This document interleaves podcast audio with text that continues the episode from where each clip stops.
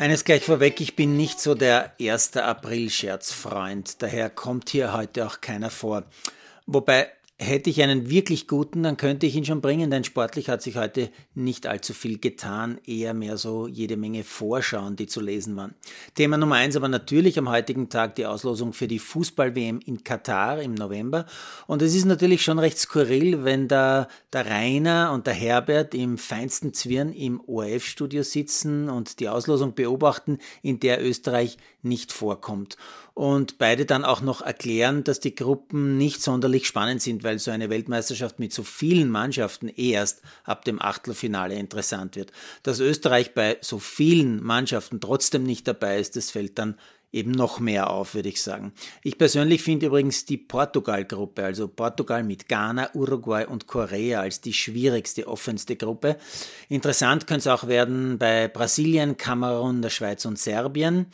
Ja, und eh klar, Deutschland wieder mit jede Menge Losglück. Man hat zwar Spanien in der Gruppe dazu, aber noch Japan und einen Qualifikanten, der wahrscheinlich Neuseeland heißen wird, also Akmade Wiesen.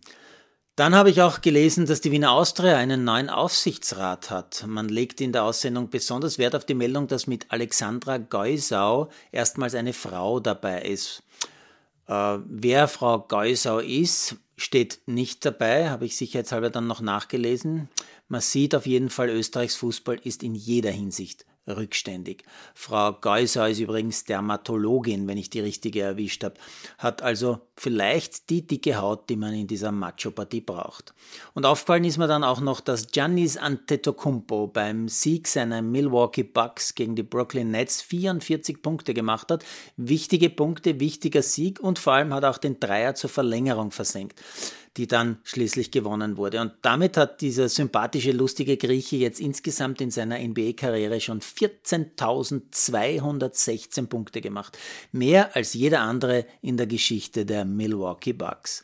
Er hat nämlich jetzt auch Bucks-Legende Abdul Jabbar überholt.